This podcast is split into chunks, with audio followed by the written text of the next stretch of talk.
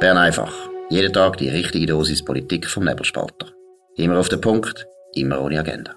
Der Podcast wird gesponsert von Swiss Life, ihrer Partnerin für ein selbstbestimmtes Leben. Das ist die Ausgabe vom 14. März. Dominik Feusi, Markus Somm. Im National, nicht im Nationalrat, im Ständerat läuft jetzt die gleiche Debatte, die wir schon besprochen haben im letzten, letzte Woche, nämlich soll die Schweiz in Sicherheitsrat oder nicht. Jetzt, wo wir aufnehmen, läuft sie immer noch. Dominik, was sind die ersten wichtigen Eindrücke? Ja, genau. Also im Moment, äh, so halb fünf ist das Votum von Ignazio Cassis. Äh, äh, er wird ausführlich dass, äh, die Fragen beantworten, die auf dem Tisch sind. Es ist eine substanzielle Debatte gewesen, viel substanzieller als im Nationalrat. Verschiedenste Voten dafür, dagegen. Ähm, auffallen sind mir ähm, zwei Voten, die ich vielleicht aufgehen Ich tue auch die ganze, das ganze amtliche Bulletin, wie das in Bern heißt, unten dran verlinken. Da kann man auch das nachlesen und auch das, was jetzt gerade der Ignazio Cassis sagt, noch nachlesen. Und das Resultat, nämlich der Thomas Minder, er ist ja an sich parteilos, ist aber in der Fraktion von der SVP oder er, er tut wirklich rausstreichen, ihm fehlt ein bisschen eine Debatte, eine demokratische Debatte über die Neutralität. Ähm, aber man hat äh, zuerst Nein gesagt zum UNO-Beitritt, ein Jahr, 16 äh, Jahre später. Und äh, auch der Bundesrat quackelt hin und her. Zuerst sind gegen ähm, Sanktionen gegen Russland, vier Tage später sind dafür.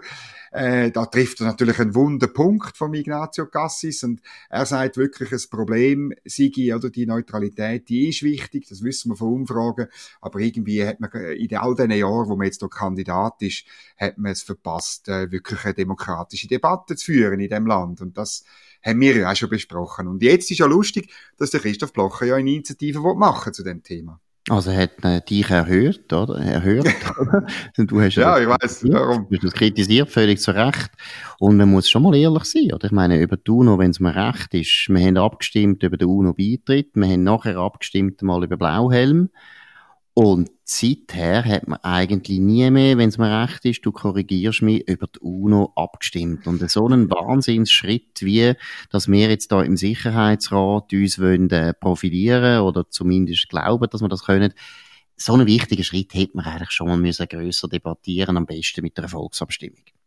Ja, das ist so. Es ist einfach in der, in der Außenpolitik gibt es selten oder irgendwelche Gesetze, die einem Referendum unterstehen. Oder bei allen anderen Themen hast du immer dann äh, äh eine AHV-Reform und das ist ein Bundesgesetz, das untersteht dem Referendum und darum kann irgendjemand sammeln. Oder das ist sozusagen eine Einladung. Aber bei der Außenpolitik laufen so Sachen halt äh, ja, man tut einfach einmal so etwas einreichen und äh, klar, die außenpolitischen Kommissionen mitwirken, aber die sind ja eh meistens dafür, dass man mehr macht, oder?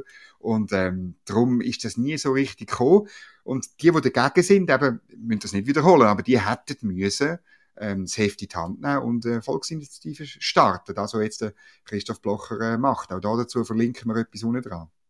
Ich glaube sowieso, dass die extreme Internationalisierung, die wir überall in der Regulierung sehen, es geht ja nicht nur um die UNO, es geht nämlich auch um die OECD, es geht um äh, die EU natürlich und so weiter. Da haben wir so viele Sachen, sogenanntes Softlaw auch, wo unsere Diplomaten irgendwann mit einmal unterschreiben, wo wir enorme Folgen zu gewärtigen haben, wo eigentlich das Volk gar nie abgesegnet hat. Oder? Es mhm. gibt unglaublich viele Abkommen, wo wir einfach mal mitmachen, weil wir so nett sind und unsere Diplomaten das so nett finden und wo weitreichende Konsequenzen haben innenpolitischer Art.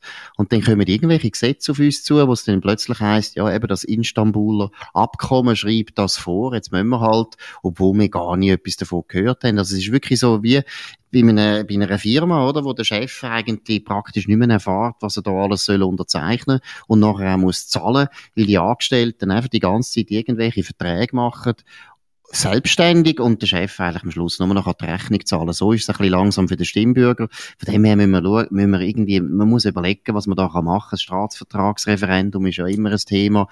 Nicht immer äh, erfolgreich gewesen, das Thema. Aber irgendetwas muss man da machen. Es kann nicht sein. Ich meine, Sicherheitsrat, das könnte jetzt, ich meine, wir könnten jetzt sogar voll in einen Krieg hineinkommen, wenn wir irgendjemand mit einer Partei nehmen.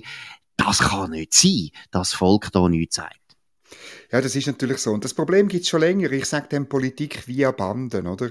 Es gibt ähm, äh, insbesondere NGOs, die international sehr gut vernetzt sind, wo dann eben mithelfen, dass so Konventionen entstehen, oder? Und die Konventionen, die, die tut man dann unterschreiben, manchmal tut man sie auch ratifizieren, man sagt dann, ja, wir müssen, oder, weil unser Diplomat hat ja bei dem Kongress in Istanbul oder wherever, hat es unterzeichnet, jetzt können wir den nicht im Regen stehen lassen, oder? Und dann tut man es dann halt ratifizieren. Und dann ist ja immer die Frage, ist es direkt anwendbar oder nicht? In der Bundesverfassung heißt es, ich glaube 190 heißt es, äh, die so, so Sachen sind ähm, Anführungszeichen maßgebend, Schlusszeichen. Was heißt maßgebend? Das heißt meistens das Bundesgericht äh, tut es anwenden. Ist es auch maßgebend für die Verwaltung? Ist es auch maßgebend fürs Parlament? Gibt Leute, die das behaupten, oder? Dass so Sachen direkt anwendbar sind und dass man dann sozusagen könnte eine Verordnung schreiben dazu. Das ist alles hochproblematisch. Eine kleine Anekdote dazu. Ich bin, es ist zwei, eventuell drei Jahre her, bin ich vom EDA auf das Podium eingeladen worden über Softlaw. Und zwar der Christian Löwra, damals SP-Präsident, Ständerat, und ich und eine Diplomatin. Ich glaube, es war äh, die Chefin von der Direktion Völkerrecht. Und es ist lustig, es ist das einzige Mal in meinem Leben, dass ich wirklich auf der gleichen Seite gekämpft habe wie der Christian Löwra, weil wir beide haben gesagt, hey, das, was ihr da macht, das unterhöhlt am Schluss die demokratische Mitbestimmung der Menschen in dem Land. Und das ist hochgefährlich, oder? Und also, es war wirklich eine, eine, lustige Stunde gewesen, weil wir zwei sind auf die äh, arme äh, Dame los da vom, vom, äh, vom ETA. Gut, und ich muss sogar sagen, dass du das Wort Mitbestimmung stört mich schon. Nein, wir tun nicht mitbestimmen, sondern wir tun bestimmen, oder? Also der Bürger in der Schweiz tut bestimmen. Und es ist, es ist unglaublich, wie viel Zeug, eben, im Verordnungsweg ist ein Thema für sich. Da geht es auch um Sachen, die rein Aber darum ist es mitbestimmen. Das ist jenseits, nein, eigentlich, aber so ist es nie gedacht gewesen, oder? In der Verfassung steht nichts drin, dass einfach der Bundesrat kann verordnen. Und das sind, die Verordnungen sind heute ja schon längstens eigentlich gesetzt, zu einem grossen Teil. Das geht überhaupt nicht. Und mit der Internationalisierung wird das noch verreckter. Und ich meine, wir wissen es, oder? Das geht bis in die Bildungspolitik. Wir haben plötzlich, ich weiss nicht, in Wedischwil werden Züge gemacht, wo nur gemacht werden, weil irgendein Beamten oder ein Diplomat irgendwann mit einmal irgendein Abkommen unterzeichnet hat. Das kann nicht nicht sein. Und wir machen ja dann, und das ist ja auch noch etwas schlimm, so, wo die Leute irgendwo zu wenig einsehen. Die Schweiz ist deswegen erfolgreich, weil wir in vielen Sachen politisch immer abgewichen sind. Wir haben immer Sachen gemacht, die alle anderen eigentlich nicht gemacht haben. Und zwar nicht, weil wir intelligenter sind, sondern weil unser System so komisch war. Und mit dieser Internationalisierung wird das alles eingeebnet. Und wir machen alles, die Sachen, die falsch laufen im Ausland, übernehmen wir auch. Und ich finde, ich werde jetzt ein bisschen pathetisch, oder wenn man jetzt mal anschaut, das Land wie Russland. Seit 300 Jahren kommen die nicht auf einen grünen Zweig und machen nichts anderes als Krieg und Leute unglücklich. Warum eigentlich? Wie sie schlechte Politik machen. Ich sage jetzt nicht, dass die OECD Russland imitieren und wir dadurch genau. so die Sachen übernehmen. Aber wir übernehmen sehr viele Sachen, zum Beispiel auch von Frankreich. Und wenn man jetzt einfach mal schaut, die Bilanz von der französischen Politik ist verheerend. Wieso machen wir das noch? Das ist eigentlich das Problem von deren Internationalisierung. Ja, aber dann müsstest du, oder wenn du wirklich willst, einen Riegel schieben, diesen, diesen, diesen Verordnungen, diesen Umsetzungen, diesen, diesen Beamten. Ich bin mittlerweile wirklich der Meinung, dann bräuchten wir so etwas wie ein cooles Supreme Court. Wirklich, wo, wo, wo, wo du kannst wirklich eine Verordnung letztlich, es gibt Beispiele, insbesondere aus dem Gesundheitswesen, oder, wo der Alain Berset Sachen in eine Verordnung geschrieben hat, wo das Parlament exakt ganz genau anders hätte wollen. Nein, das ist der falsche Weg. Oder? Der Supreme Court ist ja genau auch wieder Teil von der Verwaltung und vom Staat. Das sehen wir heute schon. Nicht in den USA. Ja, aber unser Bundesgericht macht eigentlich immer das, was der Staat auch will. Immer die, die zentralisieren und bürokratisieren, wenn sie Teil sind selber von der Bürokratie, können sie nie widersprechen, sondern machen das mit. Das ist beim Europäischen Gerichtshof ja genau das Gleiche. Nein, das finde ich der falsche Weg. Also Nein, das Auswahlverfahren müssen wir Volksrecht, haben. Nein, Volksrecht ausbauen. Ja, aber Volksrecht gegen Verordnungen, Markus, ist Volksrecht gegen eine ja, wäre gut. Das würde die Beamten auch disziplinieren. Das Verordnungsreferendum. Ja, zum Beispiel. Nein, ich muss ehrlich sagen, es, es kann sonst nicht gehen. Ich meine, und ich meine, Staatsvertragsreferendum finde ich ist auch zwingend. Brauchen wir unbedingt. Es kann nicht sein, dass irgendwelche Abkommen Softlaw sollte eigentlich in der Schweiz nicht möglich sein zu unterzeichnen, ohne dass das Volk dazu etwas sagt. Ehrlich gesagt. Ja, grundsätzlich bin ich bei dir, das ist das Problem, oder? Aber ich meine, der Witz ist ja, dass unsere, unsere Seite vom Argument ja gar nicht richtig referendumsfähig ist, sondern nur mit, mit Ächzen und mit Mühen. Ähm, äh, ich, ich muss da sagen, irgendjemand muss dem, dem Treiben Einhalt gebieten und im Moment funktioniert das nicht. Und im Parlament, bei den Ratifikationen, das muss man auch wieder mal sagen, die Sachen kommen natürlich immer durch. Und natürlich. zwar will man, will, will natürlich die Mitte ähm, äh, sich einlullen, ja, es ist ja dann nicht so schlimm und ja, wir müssen dann noch schauen und so. Ähm, das Beispiel ist die Behindertenkonvention, oder? Da hat man mhm. äh, gesagt, ja, das ist ja, wir erfüllen das ja eh schon, oder? Und genau. kaum hat man es ratifiziert, sind die ersten Berichte gekommen, was man besser machen könnte. Absolut, absolut. Oder Folterkonventionen, oder? Wo alle Leute das Gefühl genau. haben, wir, wir wissen da, doch, was Folter da ist. Da können wir irgendwelche Pakistani. wir plötzlich das ganze Strafprozessrecht ändern, oder? Also das, das, ist, das ist Wahnsinn. Und ich glaube, den Leuten ist es eben nicht bewusst. Und deswegen wäre irrsinnig wichtig, dass man auch mal öffentliche Debatten führt, immer wieder. Und in der Schweiz kann man es nur mit Abstimmungen. Also auch da müssen eigentlich Initiativen an. Wir haben teilweise ja schon so ja, Selbstbestimmungsinitiativen. Selbstbestimmungsinitiativen ja, wäre genau um das gegangen. Absolut. Aber davon, man hat, äh, und der Vogt hat man im Regen stehen ein Stück weit von der SVP auch, oder? Man Absolut ein riesen Fehler gewesen. Aber ich sage einfach, ich glaube nicht, dass das das Gericht kann lösen. Im Gegenteil, das Gericht ist eigentlich Teil vom Problem. Nein, es ist die Erfahrung, yeah. wir haben das gesehen im Parlament. Schau mal, du hast es vorher auch gesagt, Bundesgesetz, auch Bundesgesetz wird da die ganze Zeit einfach durchgewunken. Wir haben es gesehen beim Mediengesetz. Und wenn man eine gute Kampagne macht, ein gutes Thema hat, dann kann man das kippen. Und es hat sofort Auswirkungen im Parlament. Das Parlament merkt sofort, oder? Und das wäre bei den Verordnungen auch so. Der Bundesrat würde wahnsinnig viel mehr aufpassen, wenn er dreimal runterfallen würde. Jawohl, das ist so. Ja, im Nationalrat ist die Fragestunde am Laufen und ich habe vorher gerade ein SMS bekommen und darum kann ich ähm, über etwas noch erzählen, wo wir auch später auf nebelspalter.ch werden abhandeln. Es ist nämlich eine lustige Frage eingereicht worden. Es läuft im Moment äh, eine Umfrage unter den 246 Parlamentariern ähm, über, darüber, ähm, wie sie könnten, wie man soll die Vereinbarkeit vom Parlamentsmandat mit, ähm, äh, mit der Familie und dem Beruf verbessern. Und da geht es unter anderem darum, dass man mehr Geld will, es geht immer um mehr Geld, ähm, mehr Geld für persönliche Mitarbeiter, aber auch eine Kinderkrippe im Bundeshaus. Wie findest du das? Ich finde das hervorragend. Ich finde schön, wie das Parlament sich in Zeiten, wo in, in der Ukraine Menschen, vor allem auch Kinder sterben, mit solchen Luxusproblemen kann umschlagen Jede Parlamentarierin, jeder Parlamentarier verdient recht viel Geld.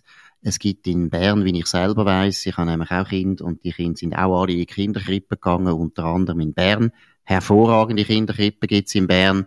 Ich glaube, es ist nicht nötig, dass das Parlament selber auch noch schaut, dass sie Kinderkrippen haben. Das Parlament selber ist ja ab und zu, sieht ein bisschen aus wie eine Kinderkrippe, ist überhaupt nicht nötig. Aber es zeigt auch einfach die Dekadenz, wo hoffentlich mm. bald einmal vorbei ist, wenn man einfach sieht, es gibt einfach größere Probleme als Problem. Ich sage es jetzt noch einiges. Wir haben in den 90er Jahren unsere Kinder die ersten gehabt, Anfang Nullerjahr, es hat schon damals genug Kinderkrippen gegeben, wir haben das Kinderbetreuungsproblem auch gelöst und wir haben damals weniger verdient als ein normaler Parlamentarier heute verdient und die haben ja meistens noch einen Partner oder eine Partnerin, die auch noch Geld verdient. Es ist unverschämt, muss ich sagen, dass die überhaupt auf die Idee kommen. Ich finde es richtig grusig. Ja, es ist natürlich, oder, es geht darum, dass man aus dem Amt letztlich aus dem Mandat, wo man von den, von den Wählerinnen und Wählern überkommt, einen normalen Job macht. Um das geht's. Oder? Es soll, und dann braucht es eben, dann braucht's eine, äh, eine Kinderkrippe. Ähm, es heisst auch, oder man könnte ja den Sessionsrhythmus anders machen und Sitzungen sollen dann morgen später anfangen, am Abend früher noch fertig sein, oder? Man muss ja dann Kind aus der Kinderkrippe holen, okay. oder? Und so weiter. Nein, es ist wirklich unverschämt. Ich tue alle die Details und dann die Umfrage ist sehr tendenziös gemacht. So macht man keinen Fragebogen, wo irgendwie ein repräsentatives Resultat rauskommen Das Ganze hat äh, 100.000 Franken gekostet dann, oder? Ja, das finde ich auch noch schön, dass man für so eine reiche Umfrage noch so viel Geld muss einsetzen muss. Das ist auch unglaublich. Und das Absurde ist, ähm, äh, der Link ist offen. Das heißt, jede und jede, auch Zuhörerinnen von Bern einfach, können dort mitmachen bei, dem, bei dieser Befragung, oder? Das ist also völlig also absurd. Gut. Und da würde ich jetzt auch aufrufen dazu, alle bitte ausfüllen, führen das ad absurdum. Das ist eine Zumutung, das ist eine Unverschämtheit und sondergleichen. Ja, ja. Und das Verrückte ist vielleicht auch noch äh, von meinen Kindern eine kleine Anekdote, wo mein Bub im Kindergarten gefragt worden ist, wo schafft dein Vater? Dann hat er, hat er gesagt, ja, also mein Daddy, der schafft im Hundehaus. Und wo er das die Heime gesagt hat, habe ich gesagt, ja, das ist ein Hundehaus, da wird auch über die gekläfft, oder? das ist gut, sehr gut. Wir haben eine andere Geschichte, das soll ich auch noch erzählen. Der Herr Nilsson, der Herr Nilsson ist so ein kleines Äffli von unserer ältesten Tochter Sophie. Das war wirklich ganz ein herziger Aff. So ein Plüschtierli und so weiter. Und der Herr Nilsson hat Sophie immer mitgenommen, auch auf den, auf den Kinderspielplatz natürlich. Und dann hat sie dummerweise den mal liegen lassen. Und am oh. nächsten Morgen ist der dort gewesen, aber er ist völlig verrissen worden von entweder von einem Hund oder von einer Katze. Wir wissen es natürlich nicht genau genau, aber es ist ein Massaker gewesen. Und das Massaker haben wir aber der Sophie können ersparen. Wir haben sie gar können ab, ablenken und sie hat es nicht gesehen und so weiter. Und wir haben dann gesagt, sie haben natürlich gefragt, wo ist der Herr Nilsson? Und dann haben ich gesagt, ja, der Herr Nilsson ist ausgerissen.